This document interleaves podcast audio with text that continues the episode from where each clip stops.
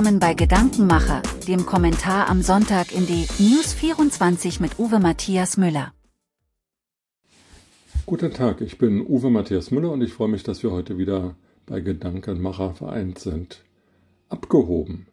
Sparen wie die Osnabrücker Hausfrau, das wäre dann doch des Guten zu viel. Wie sang einst Reinhard May? Über den Wolken muss die Freiheit wohl grenzenlos sein. Alle Ängste, alle Sorgen, sagt man, blieben darunter verborgen. Und dann wurde, was uns groß und wichtig erscheint, plötzlich nichtig und klein. Soweit Reinhard May. Es scheint surreal. Nachdem das Bundesverfassungsgericht der Ampelregierung bescheinigt hat, dass sie mit dem Haushalt 2023 gegen die Verfassung verstoßen hat, muss Deutschland sparen. Jeder, immer und überall. Das ist auch der Auslöser für die vehementen und friedlichen Bauernproteste. Zwei Grüne an einem Tag. Während der frühere Generalsekretär seiner Partei, der mit dem Posten des parlamentarischen Staatssekretärs im Bundesministerium für Wirtschaft und Klimaschutz belohnte Michael Kellner, die Abschaffung der Subvention für den Agrardiesel damit begründet, dass Diesel ja umweltschädlich sei und daher der Wegfall der Subvention für den Agrardiesel gut und richtig wäre. Kellner fährt laut Umwelthilfe übrigens einen Diesel Audi e-tron 55, sagte Winfried Kretschmann, Ministerpräsident in Baden-Württemberg im Deutschlandfunk, man könne die Bauern nicht so drangsalieren und es gäbe zum Diesel auch keine technische Alternative. E-Traktoren seien nun mal nicht verfügbar. Kretschmann fährt übrigens einen Mercedes-Benz EQS 580 4matic mit Elektroantrieb. Jüngst erschien ein Bericht über einen Rentner, der von Wartenberg am Ostrand Berlins eine Stunde mit der BVG nach Wilmersdorf fährt, um sich dort bei der Caritas aufzuwärmen und mit anderen Bürgern zu quatschen.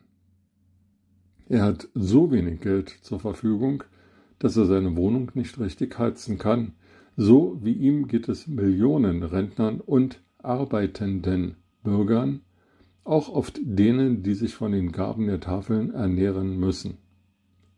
Oder den Studenten, die auf BAföG angewiesen sind, das aber bestenfalls 100 Euro unter dem Bürgergeldsatz bleibt. Die soziale Schieflage in unserem Land wird immer schräger und bedrückender und gefährlicher für unser gesellschaftliches Miteinander, für unsere Demokratie.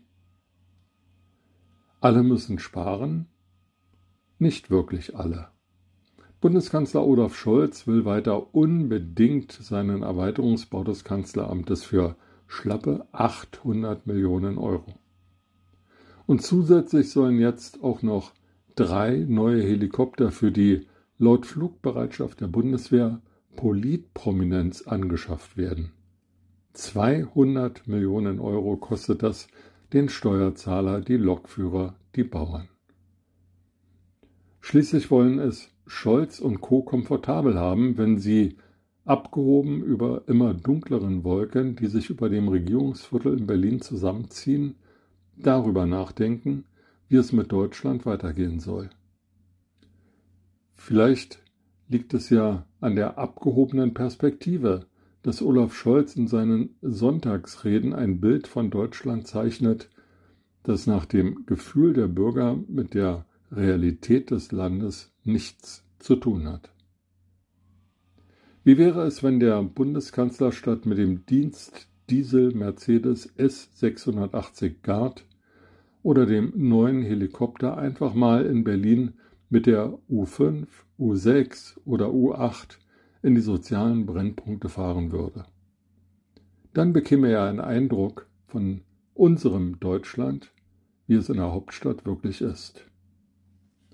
Mit diesen Gedanken in den Tag wünsche ich Ihnen einen schönen Sonntag.